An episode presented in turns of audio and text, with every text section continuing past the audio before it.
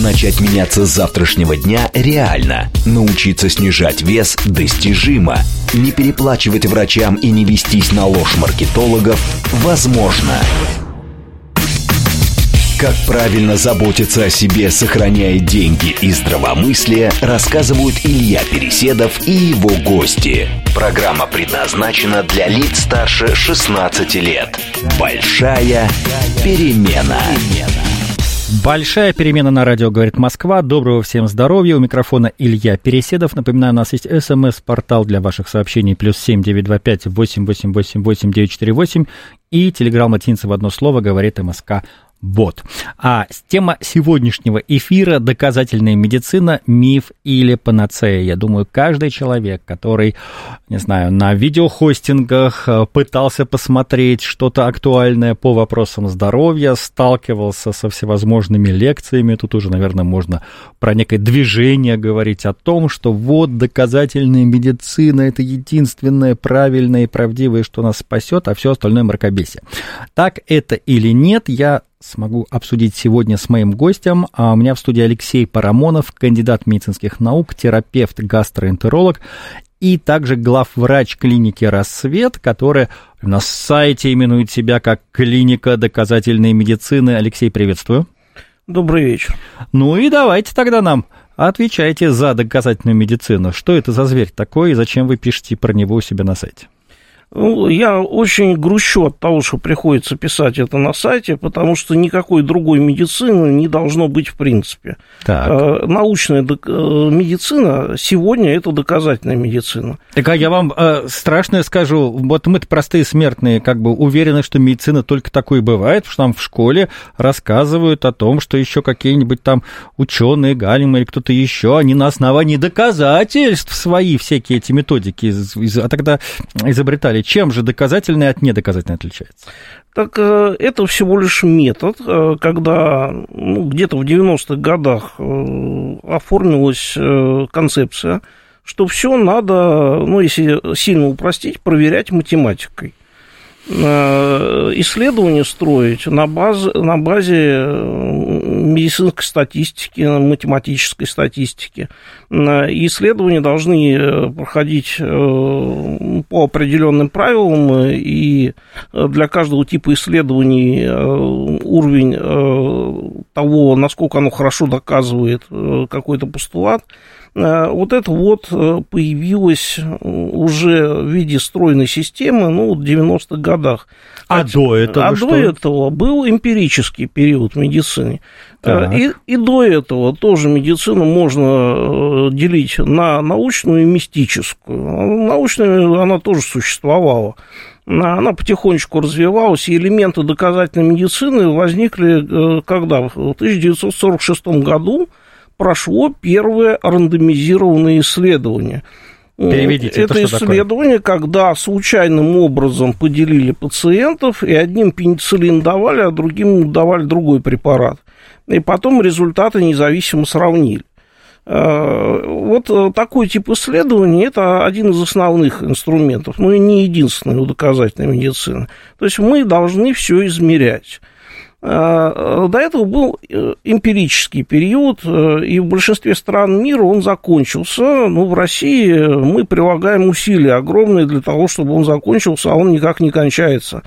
Э, продолжают капать э, в вену всякие улучшайзеры, там какие-то препараты для улучшения мозгового кровообращения, дают гептопротекторы. Э, рекламу мы видим по телевизору, где рекламируют всякие противовирусные средства при ОРВИ и средства для укрепления иммунитета ничто из этого не работает. Вот я процитирую сейчас, как бы я готовился к нашему эфиру, пошерстил в интернете и нашел сравнение как раз рекомендаций от ОРВИ, так называемой традиционной медицины, которую мы встречаем в клиниках, и доказательной. Итак, что нам посоветуют в обычной поликлинике? Интерфероны каплями в нос, плюс глазные капли туда же антибиотики, интерфероны встреч свечками ректально, гомеопатические таблетки для стимуляции иммунитета, иммуномодулятор с сомнительным механизмом действия, который больше в мире мы нигде не найдем, три пачки витаминов, антибиотики с первого дня болезни, если очень хочется, и жаропонижающее. Что якобы в ответ на ОРВИ предложат в клинике доказательной медицины? Это не с вашего сайта взято, это вы сейчас мне скажете, так это или нет. Э, пейте больше жидкости. Если болит горло, то можно мороженое или теплое питье, питье, либо леденцы с анестетиками. Жаропонижающие принимать только если температура будет высокая и плохо переносится, а если насморк, солевые растворы при необходимости сосуда суживающие на 3 дня. И все. Ну, плюс-минус принципиально это так. При обычном УРВИ это так. Э, есть подробности, конечно, но да. То есть доказательная медицина упрощает в значительной степени э, процесс исцеления. Нет, она не упрощает. Иногда она сильно усложняет. В данном случае упрощает, потому что нет у нас, к сожалению, ни одного эффективного препарата для лечения ОРВИ. Ну, нет. Вот все, что продается, а если мы будем смотреть список самых популярных и самых э, большого количества по объему продаж – угу. препаратов, вот в первой десятке 8 будет вот эти вот самые препараты, которые не действуют, которые предназначены для отъема денег у населения, якобы лечат ОРВИ, на самом деле ничего не лечат. То есть э, вы хотите сейчас сказать, что те люди, которые привыкли думать, что они заботятся о своем здоровье, у них таблеточки разложены по коробочкам, и они там по часам принимают нужный им как бы набор капсул, а они даром тратят время и собственные средства. Значительно чаще. И кроме того, возможно, они рискуют здоровьем, потому что не все из этих препаратов безобидны. Гомеопатия безобидна, потому что там ничего не содержится, это пустышка. А есть препараты, которые разработали еще в советское время, э, для каких-то определенных целей, в основном там э, для борьбы с биологическим оружием, там, если вирус враг применит, Э, то мы дадим таблетку, и наш солдат э, не заболеет. Так. Концепция была такая, но от концепции в пробирке до реального живого человека огромная дистанция концепция это не сработала. А ну, ага. препараты эти могут вызывать реальные побочные эффекты. И гепатит э, лекарственные могут вызывать, и даже бесплодие. Ну, бог с ним, с биологическим оружием, надеюсь, мы с ним не встретимся. А я же слышал, что ваша доказательная медицина замахнулась на святое, и аскорбинки не советуют принимать а, на, во время болезни или как бы чтобы не заразиться в сезон. А, исследования же прошли по аскорбинке, и да, если есть дефицит, то, извините, будет цинга. Давно мы слышали про цингу. Э, мне один раз довелось увидеть такую страшную вещь, это было 20 лет назад. Ну, за всю мою практику многолетнюю один раз я такого пациента увидел. Э, дефицита у современного человека... С, Дефицит витамина С вы имеете Дефицит витамина С с его стилем питания нет. А если давать вот эти огромные дозы, которые вот этот Полинг придумал, Нобелевский лауреат, который выжил из ума, в определенном возрасте придумал принимать по 1000 миллиграмм в сутки это не помогает ничему, кроме того, что может повреждать сердечные клапаны. Вот и вся история. То есть аскорбинку мы не принимаем? Нет. А как, что еще, какие еще мифы развеяла доказательная медицина? Ой, господи, да это бесконечное число, и она еще до конца все не развеяла. Но как пример, как она вот сработала – Э, на поле научной медицины, на поле еще того, как меня учили, а учили меня в Сеченском там, институте еще в 90-х годах, качество образования было тогда хорошим.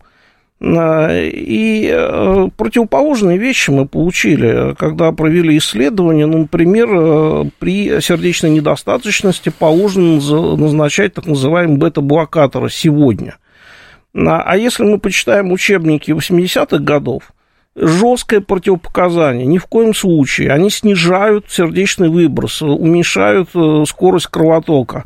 Вы убьете пациента. Если врач назначил бы, то его бы наказали. То есть, прошли исследования. Уточним, то есть в советское время врача дисквалифицировали бы за то, что сегодня он обязан при, применять как норму. Ну, не дисквалифицировали, но наказали бы, вызвали угу. бы начмеду и, и выговор бы объявили. Это не только в Советском Союзе было, это во всем мире было, во всех угу. странах. Потом прошли исследования, и оказалось, что да, они снижают этот сердечный выброс, и там все это вот это вот делают, вот это умозрительные вещи все происходят, но они, оказалось, продлевают жизнь. Вот в чем парадокс. Э, и теперь мы на базе этих исследований видим очень много таких ситуаций, что те препараты, которые считались эффективными, оказались неэффективными и могут даже сокращать жизнь, а некоторые препараты, от которых мы не ожидали, показали э, какой-то впечатляющий результат. Ну, давайте уточним. А как я понял, э, рассматривая этот вопрос, можно сказать, что феномен доказательной медицины – это такой положительный результат возникновения, создания феномена глобального информационного общества. Мы привыкли говорить об отрицательных как бы, э, результатах, а это один из положительных итогов, потому что а, с одной стороны, врачам стали доступны результаты исследований в разных странах, и они стали, смогли их как бы аккумулировать. С другой стороны, появилась возможность и вообще как бы проводить исследования, которые охватывают огромное количество, огромное число людей, и уже речь идет не о сотнях, а о тысячах пациентов, на которых можно отслеживать ту или иную динамику. Я прав? Э, частично да. Э, дело в том, что это следующий этап развития научной медицины. Вот эмпирический этап, когда мы о чем-то догадывались, и исследования проводились на основании опыта конкретного профессора, конкретной кафедры, этот период, он закончился, и теперь э, математическое планирование исследований происходит. А то, что вы говорите, вот это э, доступ, свободный доступ ко всем исследованиям в мире и объединение этих исследований, метаанализы. Метаанализы зачастую это вот когда мы берем 10 похожих исследований, выполненных в разных местах, и опять математическими методами стандарта э, приводим э, и эти исследования и пытаемся их объединить в одно гипотетическое исследование, потому что в каждом исследовании по 100 человек, а мы их 10 э, сделали, как будто было исследование 1000. Уровень качества доказательств повышается таким образом – да, и каждый врач должен иметь доступ к этим результатам, и свои назначения он должен сверять с этими исследованиями. Э, врачу есть помощь потому что ассоциации, врачебные ассоциации, ну, там гастроэнтерологи, там неврологи, дальше по списку, они собираются, оценивают качество вот этих исследований, которые прошли за последнее время, и по актуальным вопросам выпускают так называемые консенсусы. Голосуют дельфийским методом, это очень долго, несколько дней, иногда даже месяцев не могут прийти к соглашению, ну, когда приходят, получается качественный документ рекомендации для практического врача. Если практический врач следует этому, значит, это врач качественный. Это не значит, что надо э, вот как отче наш, э, как священное писание относиться к этому. Но за основу брать и знать надо. Конечно, пациент может быть намного сложнее, чем то, что там написано потому что там исследовали условного пациента 40 лет. Сферического коня в вакууме. Да, да, какого-то с одной болезнью, который принимает одну таблетку. А у меня на приеме там 80-летний с 10 таблетками и 5 болезнями. А, вот здесь врачебное искусство, оно никуда не делось. Оно по-прежнему нужно для того, чтобы объединить все, все это, все эти исследования, синтезировать и предложить а, пациенту лечение, которое его не убьет, а поможет. А, но знать вот это вот все необходимо. К сожалению, далеко не всегда, далеко не везде все знают. И вот то, что вы мне сейчас зачитывали про всякие гомеопатические э, таблетки, которые таблетки, могут да. посоветовать в поликлинике районной. Э, да, у меня просто это ужас вызывает, э, и хочется просто... Слушательница это... нам пишет, явно знакомая изнутри со сферой а, медицины, в действительности, в нашей действительности, если лечить ребенка так, как вы описываете, то есть без лекарств, могут привлечь за оставление в опасности и не оказание помощи не могут привлечь, потому что мы все-таки работаем, и э, мы э, врачи работаем и над созданием клинических рекомендаций отечественных. И хотя в них еще встречаются глупости, ну, с каждым годом все меньше и меньше. И можно опираться на клинические рекомендации и не назначать глупости. Но внимательные слушатели знают, что мы планировали этот эфир еще две недели назад, но тогда Алексей не смог к нам приехать, а его э, ждала Алена Поташова. Сегодня Алена Поташова не смогла уже прийти с тем, чтобы слегка подискутировать с Алексеем, но я тут вспоминаю ее любимый анекдот про то, как а, Иисус Христос явился на землю и устроился врачом в районную поликлинику и заходит в кабинет старушка на костылях, а он ей говорит, как бы, все, иди, встань, ходи, и она, значит, встает, выходит из кабинета и спрашивает, ну как, как новый врач-то? Он говорит, да, говорит, плохой, даже давление не посмотрел. А, так это совершенно правильно в отношении коммуникации. Потому что врач может быть э, супер правильный, супер хороший, но если он не поговорил, если как вот не говорят, что после общения с врачом больному не стало легче, это плохой врач. Э, да, вот это иллюстрация такого. Хорошо, но насколько я понимаю, а, все эти там прекрасные мета-исследования, о которых вы сейчас говорите, вы и ваши коллеги, а, они же поскольку начались сравнительно недавно, охватывают далеко не весь спектр существующих проблем. А, да, это правда, далеко не все они охватывают, но охват уже огромный, потому что исследования идут во всем мире. Если бы там один университет этим занимался, а занимаются все, там, от США до Китая, и огромное число исследований. Вот это вот база PubMed, э, там наберешь э, одно слово, тебе 2000 статей выпадет и тебе надо еще разобраться, какие из них качественные, какие нет, отсортировать и понять. То есть информации много, и есть специальное общество, которое ее сортируют и делают более пригодной к употреблению практическому врачу. Если обычный человек, у которого нет доступа к узкопрофильным каким-то вот э, базам данных, э, разговорам, да, общению, заинтересуется, о чем сегодня рассказывает доказательная медицина – можно ему рекомендовать сайт Всемирной организации здравоохранения и информационные бюллетени ВОЗ, которые выходят регулярно по разной проблематике, связанной со здоровьем. Ну да, конечно, они а, опираются на доказательную медицину, хотя и с некоторым отставанием. Э, но помимо этого есть э, сайты для пациентов. Вот те же сайты, которые для врачей созданы, как справочные, UpToDate, Mimitscape, э, они имеют ну, раздел... сейчас вы англоязычные сайты называете. Да, да. да, они имеют раздел для пациентов. Ну, современные переводчики автоматизированные, даже если кто язык не знает, они достаточно качественно переводят. Э, и надо обращаться не куда-нибудь в интернет, вот там, где какая-нибудь блогерка пишет, не, не, сама не понимая о чем, а на качественным ресурсом. Ну, а с какими еще чаще всего мифами приходится сталкиваться адептам доказательной медицины со стороны врачей и со стороны пациентов? Наверное, это разная какая-то разбивка? Нет, это часто перекрещивается. Приходят и говорят, прокапайте мне что-нибудь, капельница лучше, чем таблетки. Нет, не лучше. Капельница – это способ введения препарата. Какие-то препараты лучше вводить в таблетках, какие-то лучше в капельницах, а которые препараты некоторые просто, если человек без сознания, то приходится в капельницах вводить. А если в сознании, пейте таблетки. Э, есть целые группы препаратов, которые выпускаются и в огромных количествах продаются э, для улучшения мозгового кровообращения, там всякие винпоцитины там и все их аналоги, э, вот все, все эти милдронаты, у них нулевая доказательная база. То же самое там препараты для защиты печени, вот эти гептопротектор, нулевая база. И таких э, групп достаточно много, и они очень широко применяются.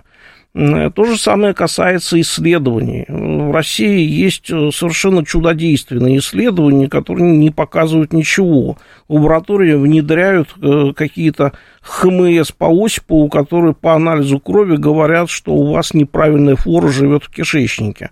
Эта флора проникает в кровь. Вот э, всю эту концепцию я даже произносить не могу, у меня голова дымится. Но это все очень сложно. Насколько я понимаю, доказательная медицина в том числе идет крестовым походом против БАДов и вот всех вот этих надежд нутрициологов на то, что с помощью каких-нибудь травок, добавочек можно вообще полностью переформатировать и перезагрузить организм?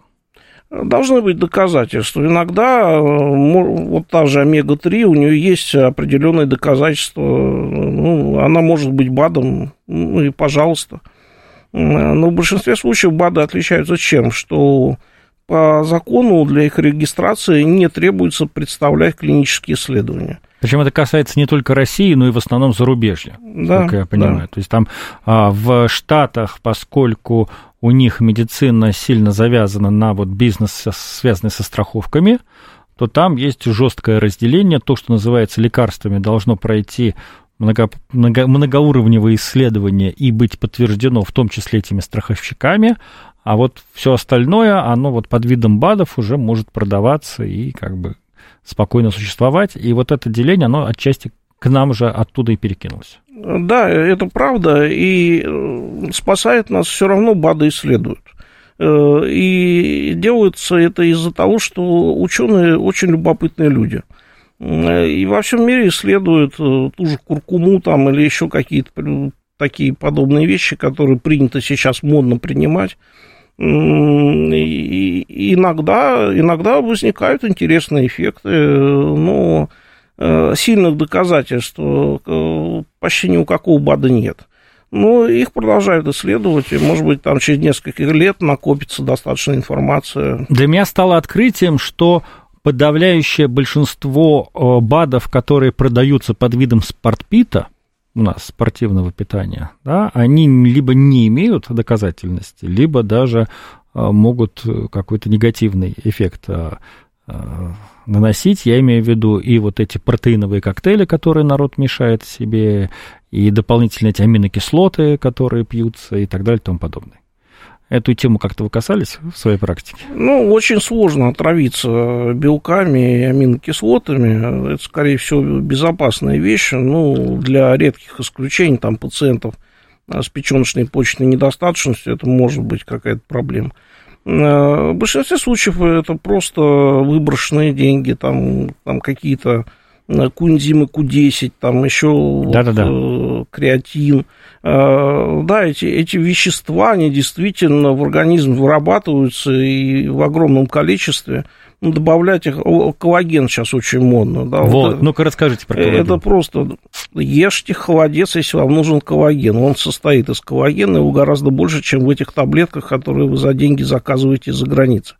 А, но хитрость в том, что попадая в кишечник, этот коллаген переваривается до аминокислот, и коллаген-то не всасывается, да, всасываются аминокислоты. Так, а и, и, перерабатывается. И из холодца тоже, Из холодца тоже, да. В результате все перерабатывается и идет в одну топку. Организм сам решает, что, что делает с этими аминокислотами. А, окей. Как вы относитесь? А, я понял, вот у нас есть противопоставление доказательной медицины и экспериментальный, да, правильно я сказал? Нет, нет, не экспериментальный, а мистическому мышлению или экс... эмпирической медицине. Ну, да. да, да. А есть же еще такое понятие, как народная медицина и дополнительная медицина. Вот что с ней? Народная медицина чаще всего это антинародная, поскольку пользы не приносит, а приносит вред. Э, и достаточное количество у нас наблюдений, когда травками лечились, а печень отвалилась. Э, но доказательная медицина занимается всем. Изучает все, начиная от змеиного яда и заканчивая любой травой. И если мы посмотрим список препаратов высокоэффективных, эффективность которых доказана, Э, их генеалогию проследим, откуда они взялись, мы все равно в 80% случаев к какой-нибудь траве придем. Потому что доказательная медицина исследует то, что в материальном мире присутствует. если оно действует, то совершенствует это. Ох, у меня приготовлена цитата для вас, но э, сейчас мы уже будем уходить на рекламу, поэтому во второй части программы ее задам. А пока напоминаю, что, что у нас есть смс-портал для ваших сообщений плюс семь девять два пять восемь восемь восемь восемь девять четыре восемь и телеграмм латинцы в одно слово говорит МСК Бот. Это программа «Большая перемена». Продолжим после новостей. Начать меняться с завтрашнего дня реально. Научиться снижать вес достижимо. Не переплачивать врачам и не вестись на ложь маркетологов возможно. Как правильно заботиться о себе, сохраняя деньги и здравомыслие, рассказывают Илья Переседов и его гости. Большая перемена. Большая перемена. Илья Переседов у микрофона. Мы продолжаем. У меня в гостях Алексей Парамонов, кандидат медицинских наук, терапевт, гастроэнтеролог и адепт, и я бы даже сказал, апостол доказательной медицины, которую мы и обсуждаем. Так, а, напоминаю, у нас есть смс-портал для ваших сообщений, плюс семь девять два пять восемь восемь восемь восемь девять четыре восемь, телеграмм латинцы одно слово, говорит МСК-бот. А, читаю вопрос. Я не понял, когда говорят, что противовирусные или иммуномодуляторы – это препараты с недоказанной эффективностью, это значит, что эти исследования не проводились или проводились, но не доказано? И если, или и если не проводились, то почему? А, здесь все достаточно непросто. Есть противовирусные препараты, эффективность которых более чем доказана, например, препараты для лечения вируса гепатита С. А, и когда эффективность доказана, это препарат обычно против конкретного вируса, там, против э, вируса ветрянки, например против гриппа. А когда вам говорят, что этот препарат помогает от 200 вирусов и вообще укрепляет иммунитет, и э, вы станете самым здоровым человеком на свете после его приема, скорее всего, вас обманывают. Э, исследования, конечно, проводились, иначе бы не зарегистрировали эти препараты. Вопрос качества этих исследований. Как должно выглядеть нормальное исследование по вирусу? Это должно быть условно там 3000 здоровых, 3000 больных, и их должны по сложной системе сопоставлять. Это как минимум, там а гораздо чаще бывает, э, что требования выше. А что мы видим? Мы видим э, лечили 15 человек, 15 не лечили, а потом, чем дело кончилось, непонятно. Зарегистрировали, ура. А есть и исключения. Один препарат очень популярный в России, даже сайт создал, где собирает э, всю информацию о исследованиях про себя. И на первый взгляд не специалист э, там потеряется, потому что огромное количество исследований, исследований сотни. Это впечатляет. Среди исследований есть такие, где участвовало почти 14 тысяч пациентов. А, но когда не поленишься и начнешь анализировать, но это, к сожалению, только врачу доступно, то окажется, что а, ужас ежом скрестили и сравнили его с бегемотом. Качество всех этих исследований обнять и плакать. И такие препараты не должны регистрироваться это вопрос э, к нашим регистрирующим органам, к Росздравнадзору, почему вот эти вот фуфломицины до сих пор в аптеках продаются.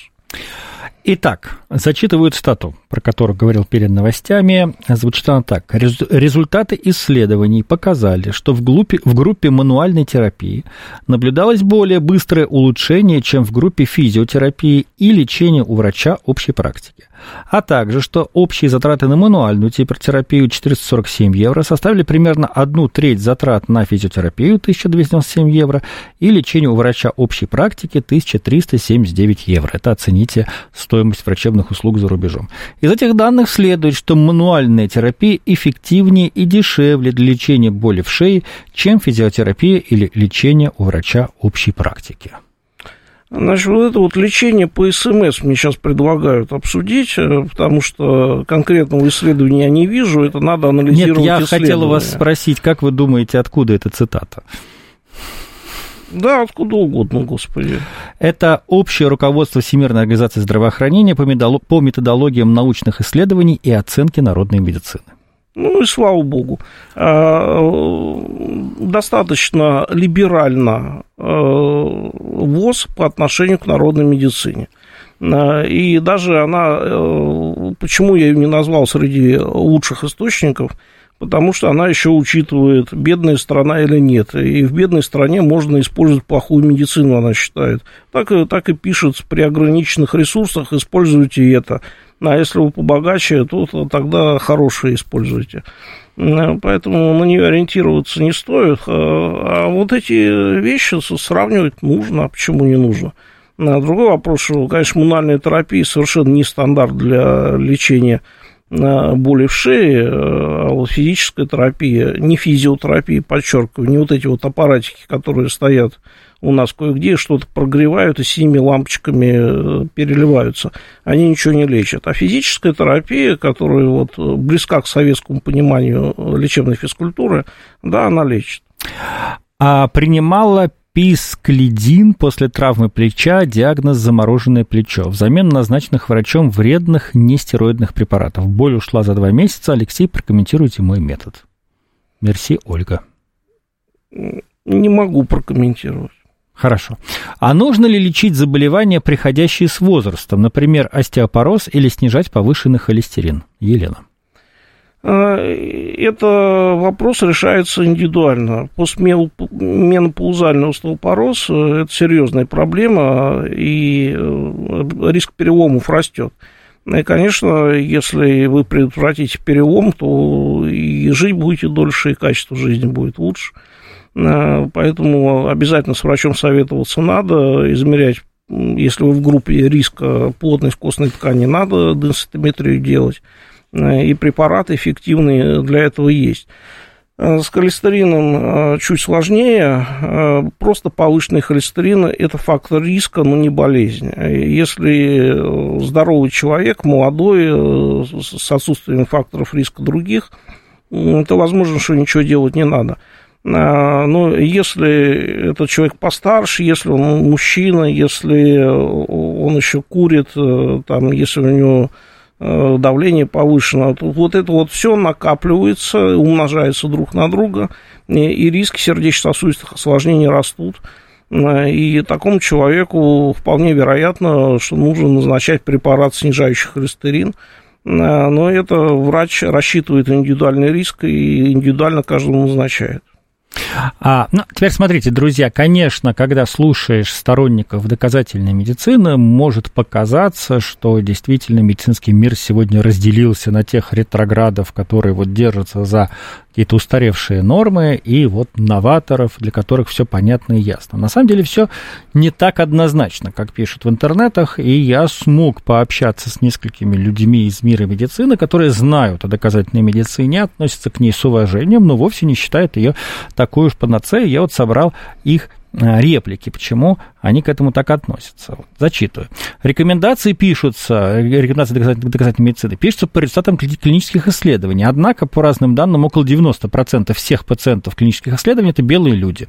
У азиатов и чернокожих есть особенности метаболизма, которые могут взять, влиять на дозу режим приема лекарств. Например, Япония не принимает автоматом исследований, сделанные для белых, для регистрации на своем внутреннем рынке. Соответственно, даже у врачей в РФ в регионах с большим количеством азиатов в популяции достоверно достоверность исследований ниже. Нет такой же уверенности в эффективности, больше вопросов безопасности. Как на это отвечает доказательная медицина? А, вот как раз э, то, что вы процитировали, это инструменты доказательной медицины. Не исследование инструмент доказательной медицины, а адаптация результатов этих исследований конкретному человеку. А, и если мы, допустим, сравним азиатские консенсусы и европейские консенсусы, по одному же тому же, как лечить гастрит, они очень отличаются, потому что они учитывают особенности азиатской популяции. Не всегда это получается, но даже есть направление такое исследование в зависимости от национальности, расы. Э, да, действительно могут метаболизироваться по-другому и эффекты быть другими. И доказательная медицина это учитывает. Сложный вопрос. Почему на вершине доказательной медицины стоят мета-анализы, которые включают в себя много разных исследований и зачастую полных методологических ошибок? Например, изучались низкие дозы или не контролировалась правильность приема лекарства. Исследование могло проводиться с нарушением. В этом обвиняют исследовательские центры Индии, Ближнего Востока и Китая. Разве не ценнее с точки зрения доказательств от и до контролируемые исследования из Швеции, чем набор разномастного мусора из разных стран? А, это вот тот же вопрос, а, а заменит ли искусственный интеллект человека? Да, а почему искусственный интеллект в одном случае прекрасно решает задачу, а в другом случае пишет комические глупости. Да вот что вы скормите искусственному интеллекту, то и на выходе получите. Если мусорные исследования объединить в метаанализ, получится мусорный метаанализ. Поэтому задача проведения метаанализа, она заключается прежде всего в экспертизе исследований, которые в него включены. У нас э, какая-то дурная бесконечность получается, как бы исследование на исследование на исследование. нет, у нас э, нет веры к своим внутренним институтам, давайте возьмем со всего мира, ой, нет, со всего мира мы не отвечаем за качество, давайте мы еще один проверяющий орган.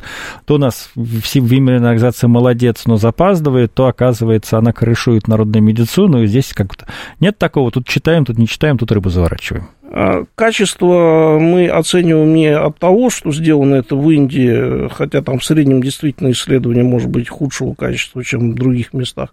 А, а мы само исследование смотрим – кто был включен, там, сколько лечили, сколько выбывших было из исследований и так дальше. Э, то есть э, качественные параметры исследования. Мы вообще не смотрим, кто его произвел. В этом-то и принцип. А, вопрос слушателя Вадима. А если БАДы советуют два дипломированных врача с учеными степенями в самой известной программе о здоровье по федеральному каналу, тогда как этому верить? Э, верить вы можете во что угодно, а у нас задача не верить, а проверить. Э, и, допустим, одному из академиков э, принадлежит фармацевтическая компания, которая продает псевдопрепараты, гомеопатию 2.0 на огромные суммы. Человек академик, он вам рекламирует это. Напоминаю, напоминаю, у нас есть смс-портал для ваших сообщений плюс семь девять два пять восемь восемь восемь восемь девять четыре восемь и телеграмм латинца в одно слово говорит МСК-бот. А я продолжаю зачитывать реплики медиков. Как быть с переменчивостью данных? Ковид хорошо продемонстрировал это. Методы лечения, вроде бы даже доказанные в какой-то одной точке планеты, внезапно вели к увеличению смертности в другой. Э, ситуация с ковидом, э, она вообще-то трудно интерпретируема. Э, как обычно исследования делают? Но исследования делаются чаще для хронических заболеваний. Их долго планируют, им предшествуют исследования там, на животных. Там, это может десятки лет занимать. А в ситуации с ковидом это был, были такие экстренные сообщения каждой больницы о своем опыте.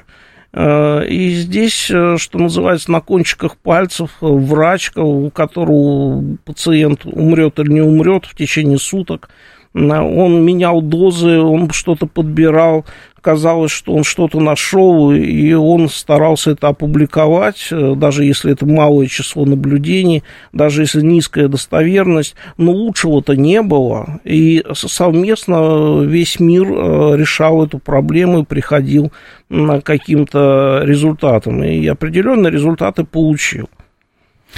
А вопрос слушателя. Может ли быть такое, что вирус мутирует быстрее, чем появляется новый препарат, и поэтому эффекта нет. Ну, это о каком вирусе? Ну, это, видимо, про ковид в данном случае. Но ну, я думаю, что это справедливо и для каких-то других. Ну, от ковида так и не создали эффективный противовирусный препарат. Там с минимальной эффективностью противовирусные препараты с сомнительными доказательствами. Э, то, что действительно работало, это первые вакцины, э, да, они работали хорошо. Э, но потом эффект их ускользнул именно из-за мутаций. Э, современные версии ковида, они современ... к тем вакцинам нечувствительны, а новые сейчас не создают, потому что очень была высокая летальность изначально, игра стоила свеч. Э, те первые вакцины спасали жизни, а сейчас ковид сильно упростился и редко бывает тяжелым. Поэтому не так уже и думают. Ну, кстати, не знаю. Тут сейчас из всех э, щелей кричат про постковидный синдром, который развивается даже на фоне легкого течения заболевания, и там последствия чуть ли не более страшные, чем даже как бы от самого ковида. Мы видим постковидный синдром, э, но здесь еще нет э, понимания, что именно туда включать, а что не включать, что действительно с ним связано, а что не связано. Ну, такая же история, извините, и с гриппом. Э, такая же история там, со, со мной, с аденовирусом. Они, любой из них может спровоцировать ревматическое заболевание, допустим. Не вызвать, а провоцировать. Это, это отдельная вещь, которая требует изучения. Ну, не знаю, видимо, экономически э, нецелесообразно делать э, вакцину каждые полгода, поэтому не делают. Задели, задели мы народный нерв, нерв народной любви к нутрициологии. Вопрос от слушательницы, почему мы доверяем зарубежным исследованиям лекарственных препаратов, но не доверяем исследованиям БАДов? А, мы доверяем исследованиям БАДов, если они сделаны. В большинстве случаев они не сделаны или сделаны некачественно, а если они вдруг сделаны качественно, то почему? Будем доверять. А, я тут, наверное, хочу дополнить а, Алексея. Те, кто интересуется, кого эта тема зацепила, скажем так, посмотрите запрос пирамида доказательности. Потому что вот все адепты доказательной медицины, они любят говорить о том, что доказательность бывает разной. И вот в 90% случаев, когда мы слышим в новостях, ученые такого-то института доказали там то-то и то-то, что там сало лечит рак, вот, а с позиции большой науки это никакой, никакой как бы, так, такие утверждения никаким доказательным авторитетом не обладают. То есть это частное мнение каких-то ученых, которые на основании каких-то действий пришли к каким-то выводам, в лучшем случае, может быть, получив одобрение научного совета своего института. Вот. Да, это так. И иногда наткнешься на какую-то статью с революционным заголовком, что антидепрессанты не работают, например. И надо вместо них при, принимать какие-то БАДы. Э, когда смотришь, на что ссылается статья, и выходишь на оригинал, там написано зачастую противоположное. То есть здесь еще вопрос стоит про интерпретацию, но я говорю о том, что вот если рассуждать про пирамиду доказательности, есть частное мнение отдельных ученых, и как вот мы, например, знаем, даже нобелевские лауреаты, то есть люди, получившие безусловное призвание, признание как бы всей мировой науки в одних своих каких-то суждениях, они вполне потом могут рассказывать что-то, что идет полностью в разрез с остальным как бы научным мейнстримом и не находит подтверждения с течением времени. Да? Потом уже речь идет про какие-то национальные группы, и вот уже там идет выше, выше, выше, и на вершине всей этой пирамиды вот находятся мета-исследования, которые адептами доказательной медицины подаются как безусловная догма, скажем так, да, а вот мы как раз с Алексеем обсуждаем, так ли это на самом деле, но в любом случае, в любом случае, конечно, здесь я пытаюсь прояснить какие-то вещи, но, э, на мой взгляд, э, тоже а, аргументы, которые приводят продавцы лекарств со словами «а вот мы нашли институт в Рязани или где-то еще, и он доказал, что наша таблетка самая замечательная и правильная», в качестве научного суждения, ну, выставляться не может. Да, и даже метаанализы, мы к ним должны, как к догме, ни к чему не относиться, критически относиться ко всему – Э, и накапливается информация, через год может э, измениться суждение. Собственно, вот этого как раз касается последних заготовленных мною вопросов. А мы сейчас прошлись по ангажированным экспертам из мира медицины, которые могут там отстаивать те или иные свои коммерческие интересы но реальность такова, что все-таки глобальные фармкомпании тоже не пренебрегают этими механизмами и возможностью защитить свои интересы у них гораздо больше. И вот читаю вопрос. Как же быть? когда лекарства в рекомендации проталкивают фармацевтические компании, когда с лечением ставят большие деньги, и компании могут даже подделывать результаты исследований. Или более частая история, преувеличивать эффективность того или другого препарата, и в таком случае вспоминают опять-таки, те, кто этой темой интересуется, знают такого исследователя, как Бен Голдакер, да, который много пишет про заговор мировых а, фармацевтических концернов, а, и как бы якобы в этот заговор включены в том числе и глобальные метаисследования. А, давайте посмотрим, какой препарат первым был а, получен доказательство для лечения гипертонии, что он снижает смертность.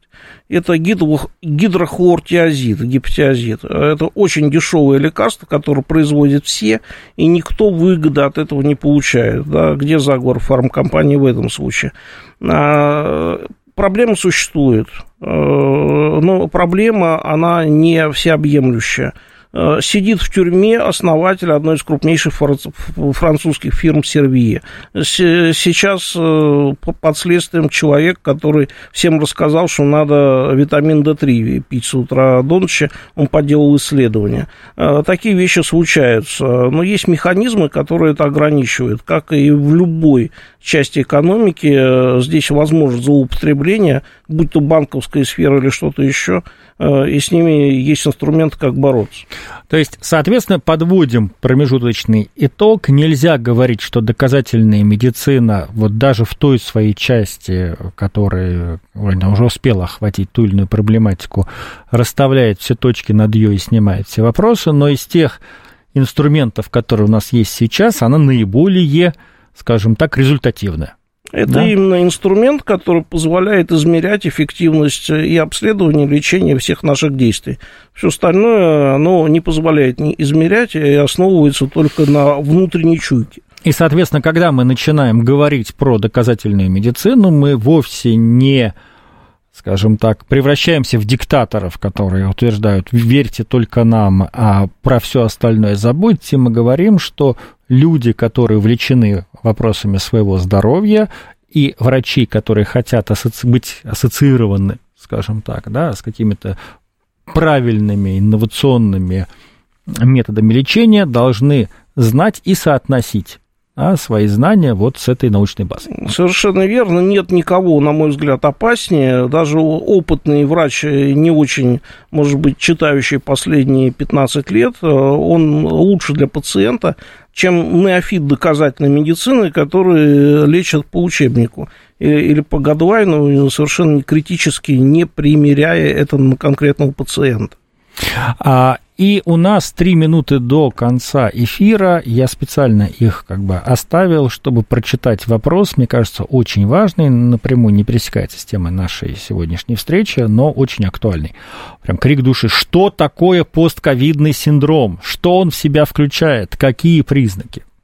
А, что хотите, то и включает. Э, нет э, договоренности, что включает мы можем э, читать сообщения из разных источников, э, что описано полиартриты, э, описано дебют ревматических других заболеваний – описаны проблемы с нервной системой. Алексей, извините, я два, два слова, опять-таки, вводных скажу, и вы продолжите. Просто уточню. Значит, в настоящий момент постковидным синдромом в врачебном сообществе и смежных сферах. Называют ухудшение здоровья у людей, перенесших ковид, причем можно даже услышать утверждение авторитетов в этой области, что ухудшение, заметное ухудшение здоровья случается у тех людей, кто ковид перенес на ногах. Не, не, в общем, не обязательно для этого было где-то лежать в больнице а, в реанимации. И вот теперь уже Алексей говорит, что в эту категорию входит или нет.